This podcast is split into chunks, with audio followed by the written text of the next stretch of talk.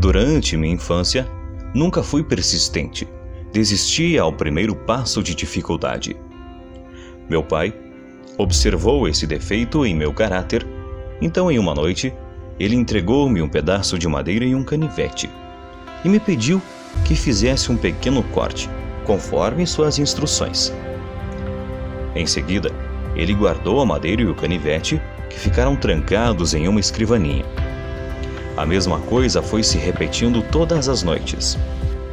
Ao fim de uma semana, eu não aguentava mais de curiosidade. E a história continuava. Toda noite, eu tinha que fazer um corte com o canivete e aos poucos a madeira foi criando forma. Após um mês de tarefa, eu estava louco de curiosidade. Cada dia que se passava, a madeira transformava-se em um belo pássaro. Seguia as instruções de meu pai à risca, mas ele deixava fazer somente um corte por dia. Isso me matava de ansiedade, não entendia o porquê. Quando o trabalho terminou, pude ver uma linda coruja e nem eu acreditava que havia sido feita por mim.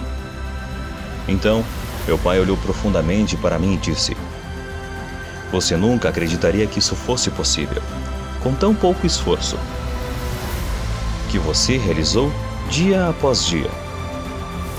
Veja, meu filho, o sucesso ou fracasso em sua vida não depende tanto de quanta força você põe numa tentativa, mas da persistência no que faz todos os dias.